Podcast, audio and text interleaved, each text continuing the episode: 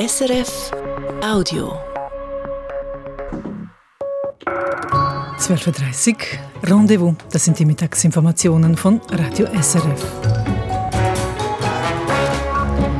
Xi Jinping wie einst Mao Zedong. Chinas starker Mann sitzt nach dem Volkskongress noch fester im Sattel. Wir erklären, was das für China und die Welt bedeutet. SBB vor einem Schuldenberg, wie das Bahnunternehmen wieder zurück in die schwarzen Zahlen fahren möchte. Franziskus und seine zehn Jahre auf dem Papststuhl. Der Pontifex mahnt zum Schutz der Umwelt und der Mutter Erde. Dobbiamo avere tenerezza col creato la madre terra, come dicono gli aborigini. No? Wir fragen, was hat er kirchenpolitisch bewirkt in diesen zehn Jahren? Schweizer Politik zum Lachen. Im Wahljahr präsentiert der Satiriker Michael Elsener ein besonderes Programm, auch heute bei uns um 13 Uhr. Herr Elsener, wieso machen Sie das, eine Polit-Comedy-Show zum Wahljahr? Äh, wir leben in einer Demokratie und das Absurde ist, dass äh, nur weniger als die Hälfte von uns geht wählen. Also wählen ist eigentlich ein Hobby geworden von einer Minderheit und ich würde das gerne ändern. Wir sind bereit und legen los in einer halben Stunde. Das Tagesgespräch vor Publikum im Studio Bern mit Michael Elsener. Rendezvous diesen Mittag mit Ivana Privakovic. China, der große Player auf der politischen Weltbühne, China, der oft unberechenbare Gegner in den Augen der USA. Dieses China hat sich am Nationalen Volkskongress politisch geordnet. Der starke Mann an der Spitze, Xi Jinping, nach diesem Kongress etwa so stark wie Mao Zedong seinerzeit, wurde von den rund 3000 Delegierten einstimmig als Präsident wiedergewählt für eine außergewöhnliche dritte Amtszeit. Gewisse Staatsstrukturen wurden zudem nach seinem Willen abgeändert. Wohin entwickelt sich die Großmacht? Eine Analyse von China-Korrespondent Samuel Lemch. Eine dritte Amtszeit als Präsident, das hat seit Mao Zedong, dem Gründer der Volksrepublik, niemand erhalten in China. Die Vergleiche zwischen Xi Jinping und Mao, sie haben gerade wieder Hochkonjunktur in den Tagen des Volkskongresses, auch mit Blick auf die Organisation der Partei und des Staatsapparates. Nach dem Tod von Mao wurden Partei und Staat stärker getrennt. Ministerien und Ämter wurden zunehmend von Technokraten geführt, insbesondere die verschiedenen Provinzen des bevölkerungsreichsten Landes der Welt erhielten mehr Handlungsspielraum. Die kommunistische Partei auf der anderen Seite war für die Ideologie und die Politik zuständig. Xi bringt die Strukturen wie zu Maos Zeiten zurück, sagen nun China-Expertinnen und Experten. Eine Planwirtschaft wie damals ist zwar nicht in Sicht und sicher auch nicht angestrebt, doch treibt Xi klar die Zentralisierung voran. Die Partei erhält wieder stärkeren Einfluss auf den Staat und auch auf die Wirtschaft. Genau in diese Richtung geht die Neuordnung von Ministerien und Ämtern, die der Volkskongress letzte Woche durchgewunken hat. Aber auch mit Blick auf die Neubesetzungen von Spitzenposten, wie es gerade in den letzten Tagen der Fall war, ziehen viele langjährige China-Beobachterinnen und Experten Vergleiche zur Mao-Ära. Die neuen, es sind bis auf eine Frau ausschließlich Männer, gelten alle als Vertraute Xis. Die Ideologie stehe über der Kompetenz, sagen Beobachter. An Chinas Spitze bildet sich eine Echokammer, in der es niemand mehr wage, dem Präsidenten zu widersprechen, so die Befürchtungen. Gerade in Krisenzeiten ist dies eine heikle Situation. Und kritisch ist die Situation allemal. Das Verhältnis zwischen China und den USA hat sich auch während des Volkskongresses hörbar verschlechtert. Präsident Xi nannte in einer Rede die USA beim Namen mit Blick auf die Spannungen mit dem Westen. Das war außergewöhnlich. Der neue Außenminister sprach gar offen von Konfrontation, sollten die USA nicht auf die Bremse treten. Moderater waren heute die Töne des neuen Premiers. Allerdings liegt das an seiner Rolle. Er muss die Wirtschaft in Gang bringen und muss bei Unternehmen Vertrauen schaffen und Investoren anlocken. Die moderaten Töne des Premiers stehen also nicht etwa im Widerspruch zu Xi Jinping, der am diesjährigen Volkskongress seine Position im Zentrum der chinesischen Politik noch einmal stärker zementiert hat. China-Korrespondent Samuel Emch. Der Zusammenbruch der amerikanischen Silicon Valley Bank wirkt sich weiterhin spürbar aus, auf die weltweiten Finanzmärkte aus. Wir sind bei der Nachrichtenübersicht mit Julia Villino. Der Index, der die größten europäischen Banken abbildet, hat am Morgen über 4 Prozent verloren. Einzelne Banktitel waren besonders stark betroffen. So tauchte etwa die Credit Suisse zeitweise um bis zu 14 Prozent. Die Deutsche Commerzbank büßte knapp 9 Prozent ein. Die Anlegerinnen und Anleger befürchten offenbar, dass der Kollaps der Silicon Valley Bank auch andere Banken mitreißen könnte. Finanzbehörden verschiedener Länder beschwichtigen, der Kollaps in den USA stelle keine Gefahr für das Bankensystem dar. Der Bundesrat soll vorwärts machen bei den Verhandlungen mit der EU, das fordert der Schweizerische Städteverband. Er macht sich laut eigenen Angaben Sorgen, dass die Schweiz ihren Spitzenplatz im Bereich der Forschung verlieren könnte. Denn aktuell sind Schweizer Hochschulen vom Forschungsprogramm Horizon Europe ausgeschlossen. Die EU knüpft die Teilnahme am Forschungsprogramm unter anderem an ein Rahmenabkommen mit der Schweiz. Der Städteverband schreibt, Außenminister Ignazio Gassis solle beim Treffen diese Woche mit dem Vizepräsidenten der EU-Kommission signalisieren, dass die Schweiz wieder Verhandlungen aufnehmen wolle. Im Kanton Grabünden ist bei einer Kuh BSE nachgewiesen worden, auch Rinderwahnsinn genannt. Das teilt das Bundesamt für Lebensmittelsicherheit und Veterinärwesen mit. Es handle sich um einen atypischen Fall, der spontan auftreten könne und nicht im Zusammenhang mit Futtermitteln stehe. Auf Anfrage sagt eine Sprecherin des Bundes, der letzte ähnliche Fall sei 2020 aufgetreten. Der aktuelle Fall sei bei einer routinemäßigen Laboruntersuchung festgestellt worden. Diese werde jeweils gemacht, bevor Tiere geschlachtet würden. Die erkrankte Kuh sei verbrannt worden und stelle somit keine Gefahr dar, weder für Menschen noch für andere Tiere. In Großbritannien haben heute mehrere Zehntausend Assistenzärztinnen und Ärzte mit einem mehrtägigen Streik begonnen.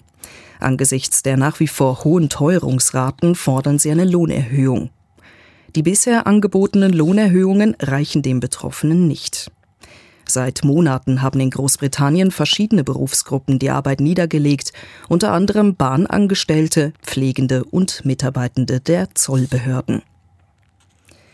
In Japan ist einer der bedeutendsten Schriftsteller des Landes tot. Kenzaburo Oe sei bereits vor knapp zwei Wochen verstorben, meldet sein Verlag. Der 88-Jährige galt als international bekannter Pazifist. Er forderte sein Land zudem wiederholt zum Ausstieg aus der Atomkraft auf. 1994 hatte Kenzaburo Oe den Literaturnobelpreis erhalten.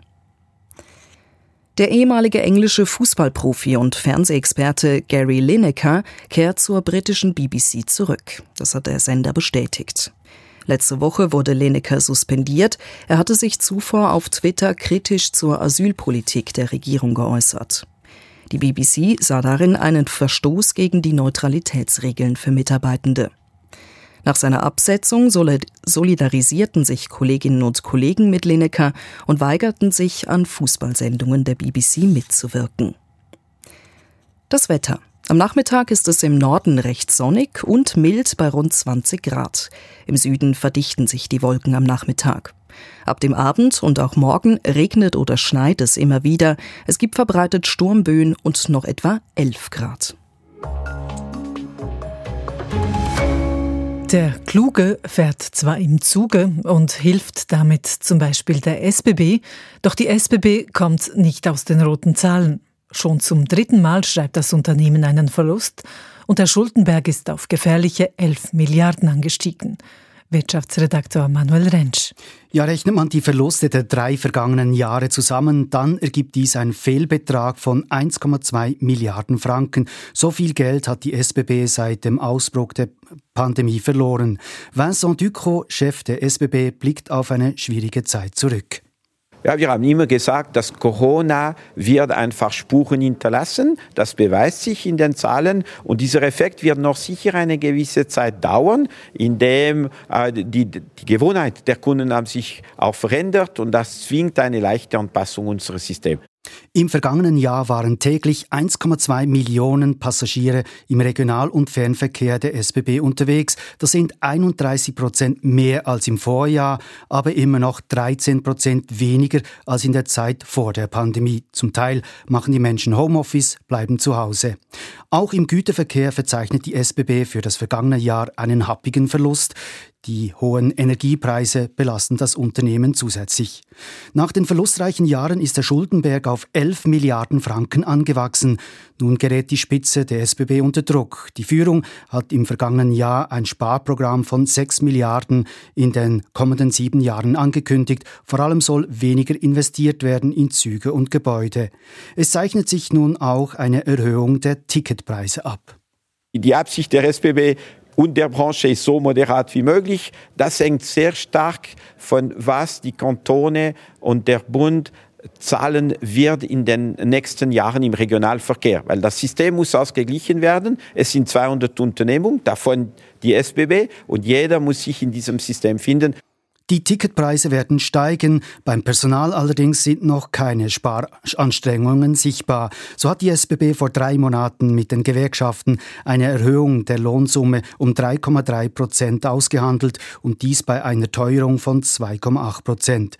Die Lohnerhöhung erscheint vor dem Hintergrund des Schuldenbergs üppig. SBB-Chef Vincent Ducrot rechtfertigt die Lohnerhöhung. Die Lohnerhöhung äh, war notwendig. Wir haben seit längerem nichts mehr gemacht. Wir sparen nicht bei den Löhnen. Wir müssen ein attraktiven Arbeitgeber bleiben. Bei der SBB arbeiten derzeit 34.200 Personen. Das sind 1.700 mehr als vor der Pandemie. Das Bahnunternehmen ist nun auf die Hilfe des Bundes angewiesen. Der Eigentümer soll die Löcher stopfen. Derzeit läuft die Vernehmlassung über eine finanzielle Unterstützung und die entsprechende Anpassung des Bundesgesetzes. Zur Debatte steht eine finanzielle Hilfe von mehr als einer Milliarde Franken und zudem sollen die SBB für die Nutzung des Schienennetzes in den kommenden Jahren weniger bezahlen müssen. Insgesamt würde der Bund die SBB demzufolge mit rund drei Milliarden Franken unterstützen.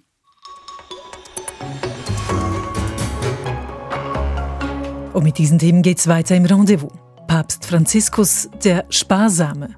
Er lebt in drei Zimmern im Gästehaus statt im großen Palast. Der Grund sei ein psychologischer, sagt Franziskus im Interview mit RSI. Io psicologicamente questo non lo tollero. Quando mi hanno domandato per che motivo ho fatto, ho detto per motivi psichiatrici, e sì per la mia salute, per non finire male. Es würde ihm nicht gut gehen im Palast. Er wolle unter Menschen leben.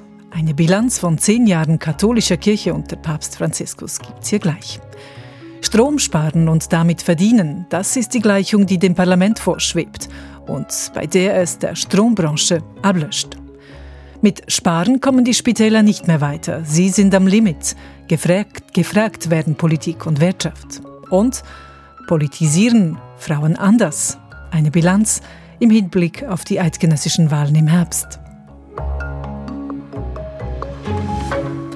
Auf den Tag heute vor zehn Jahren sollte in der römisch-katholischen Kirche eine neue Epoche beginnen. Mit Jorge Mario Bergoglio wurde erstmals seit dem 8. Jahrhundert ein Nicht-Europäer zum Papst gewählt. Einer, von dem besonders die Progressiven und die Frauen sich eine Erneuerung gewünscht haben. Und der Beginn ließ die Hoffnungen wachsen. Fratelli e sorelle, buonasera. Papst Franziskus, gebürtiger Argentinier und Tango-Liebhaber, begrüßte so die Gläubigen auf dem Petersplatz. Frage an Religionsredaktorin Judith Wipfler. Wie viel ist eigentlich geblieben von dieser ursprünglichen Begeisterung? Ja, der Zauber des Anfangs, dem ist jetzt so ein bisschen die Ernüchterung des Alltags entgegengekommen. Dass eben nicht alle Veränderungen, die dieser Papst durchaus angestoßen hat, äh, jetzt schnell gekommen sind, sondern Jahre brauchen und auch so der Ausgang ungewiss ist. Also ich höre viel Frust, gerade auf progressiver Seite insbesondere wenn es um die Gleichberechtigung von Frauen geht oder auch um Segen für Homosexuelle. Da ist Papst Franziskus zwar menschenfreundlicher unterwegs als seine beiden Vorgänger, aber er ist deswegen noch lange kein Liberaler. Wo ist denn Franziskus seiner ursprünglichen Haltung und auch seinem Stil gerecht geworden, um zuerst das Positive nachzufragen? Also der Name Franziskus, den er sich gegeben hat, zum ersten Mal heißt ein Papst so, der ist tatsächlich zum Programm geworden. Und zwar in zweierlei Hinsicht. Einerseits dieses Primat der Armen, eine Kirche für die Armen, Kritik an sozialer Ungerechtigkeit auf der ganzen Welt. Und das zweite ist die Sorge um die Natur, um die Schöpfung. Und Papst Franziskus hat immer wieder den Blick auf geflüchtete Menschen, auf die Umweltkrise im Amazonas gerichtet. Er hat eine Umweltenzyklika verfasst, wo das alles kondensiert drinsteht. Also eine Art politische Schöpfungsspiritualität würde ich das nennen.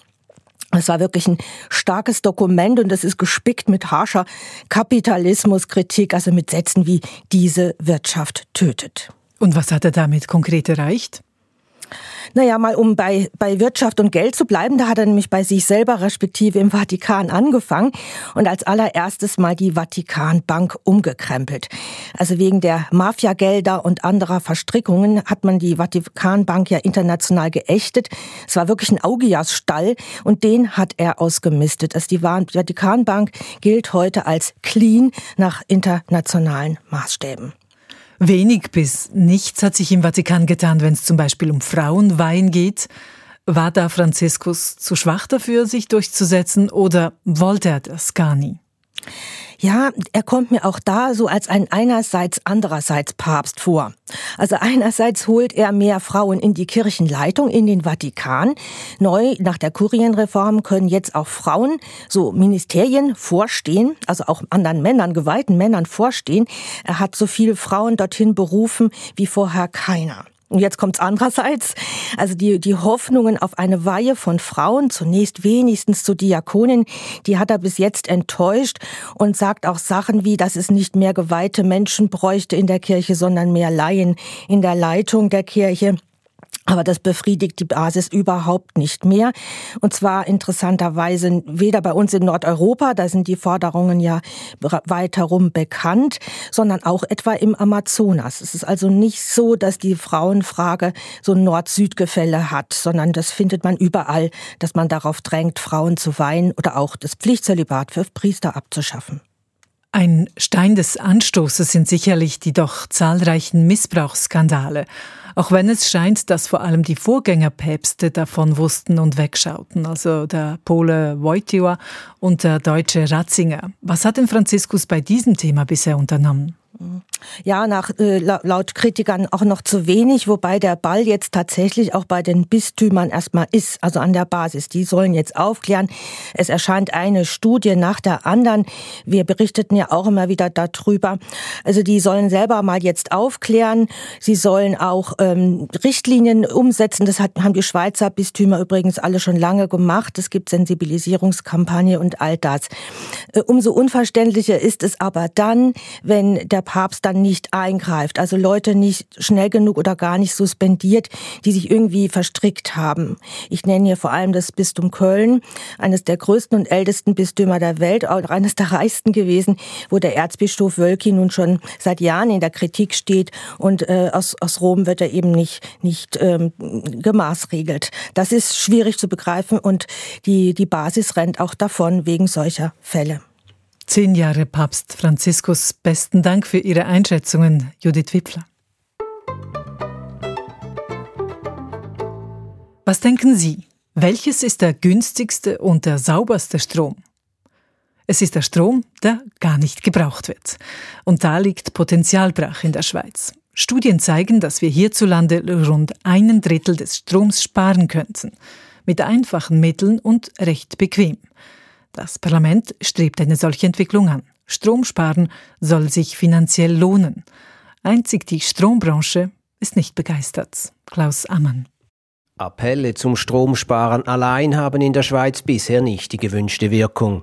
Die Kampagne des Bundes im letzten Herbst angesichts der drohenden Strommangellage führte nur zu Einsparungen von rund fünf anstatt der anvisierten zehn Prozent. Der Bund will deshalb die Schraube anziehen. Neu sollen die Schweizer Stromlieferanten dafür sorgen, dass Strom gespart bzw. effizienter eingesetzt wird. Das steht derzeit im Text des revidierten Energiegesetzes, das der Nationalrat diese Woche berät. Konkret müssen die Elektrizitätswerke Einsparungen vorweisen können im Umfang von maximal zwei Prozent dessen, was sie im Winter zuvor verkauft haben.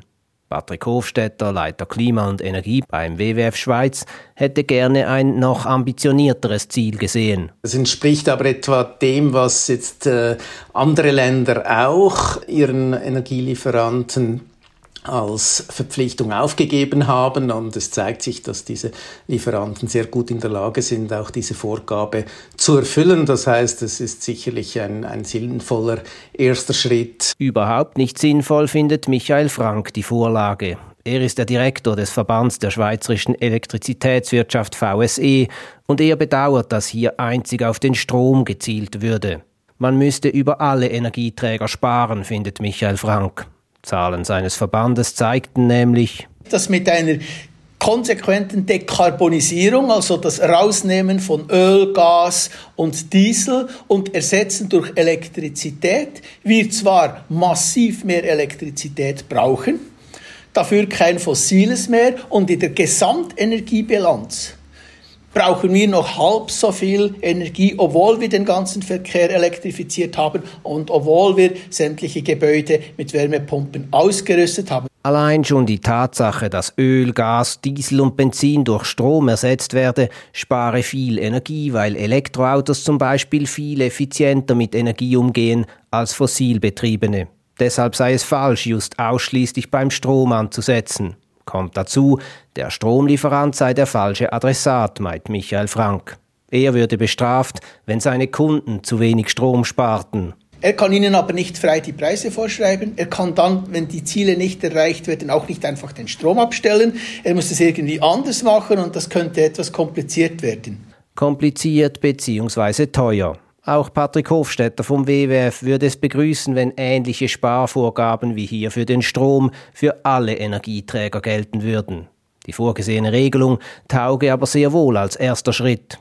Die Opposition der Strombranche versteht er nicht. Weil es schafft einen neuen Markt, äh, es schafft neue Möglichkeiten, auch Dienstleistungen anzubieten, Geld zu verdienen, Kunden auch zu binden, eine gute Kundenbeziehung aufzubauen. Das heißt, es ist eigentlich eine riesige Chance für die Strombranche, weiterzuwachsen. Die Schweizer Volkswirtschaft könnte mit den vorgesehenen Sparmaßnahmen etwa gleich viel Strom sparen, wie das Parlament mit dem beschleunigten Ausbau der Sonnenenergie in den Berggebieten, dem sogenannten Solarexpress, zusätzlich produzieren will, wobei das Sparen deutlich günstiger käme. Klaus Ammann im Rendezvous, die Zeit acht Minuten vor eins. Defizite, unerträglicher Druck aufs Personal und auf die Finanzen. Die Spitäler klagen quer durchs Land. Drei Beispiele. Kantonsspital St. Gallen, 23 Millionen Franken Defizit. Kantonsspital Freiburg 28 Millionen Franken Defizit. Kantonsspital Aarau 240 Millionen Franken beantragt beim Kanton. Die Spitäler fordern eine rasche Erhöhung aller Tarife, auch um der Patientinnen und Patienten willen. Dagegen sperren sich aber die Krankenkassen. Und jetzt? Bundeshausredaktorin Christine Wanner. Die Spitäler drücken quasi den Notfallknopf. Für die Unispitäler stellt Agnes Nienhaus, Geschäftsführerin Universitäre Medizin, fest, wir haben keinen Spielraum mehr bei den Universitätsspitälern. Überall auf allen Ebenen sind die Tarife im Augenblick zu tief. Es gibt eine Unterfinanzierung der Leistungen. Noch dringlicher formuliert es an Geneviève Bütikofer, Direktorin des Spitalverbands H+. Die aktuellen Herausforderungen zeigen, dass das System vor allem aber die Finanzierungssystem unseres Gesundheitswesens an die Grenze gekommen ist. Die ganze Finanzierung stimme nicht mehr. Die Problemanalyse der Spitalverbände ist grundlegend. Reformen sind zwar angedacht, doch helfen diese den Spitälern kurzfristig nicht aus ihren Defiziten. Die Krankenversicherer hinterfragen diese Darstellung und verweisen auf goldene Jahre mit schwarzen Zahlen. Bei H Plus erwidert Direktorin Bütikofer, die Krankenkassen würden außer Acht lassen, dass Spitäler und Kliniken müssen Gewinne machen, um Investitionen in die Zukunft tätigen zu können.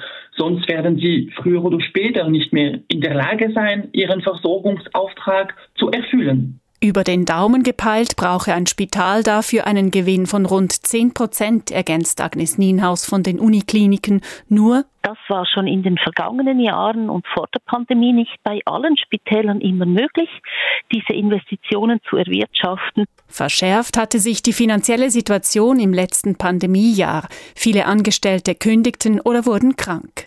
Die Spitäler suchten händeringend nach Ersatz. Nun belasten die angestiegenen Preise ihre Budgets zusätzlich.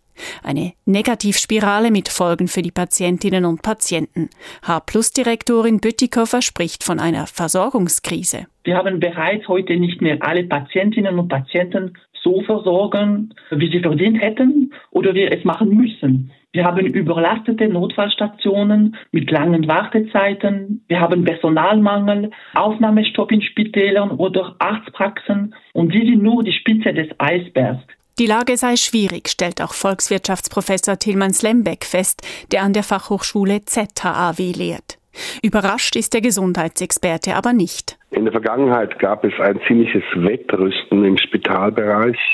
Viele Kantone hatten die Idee, sie wollten ein Gesundheitskanton sein und haben hohe Kapazitäten aufgebaut, die dann auch ausgelastet werden müssen, die zu hohen Kosten führen und diese Folgen tragen wir nun noch über viele Jahre.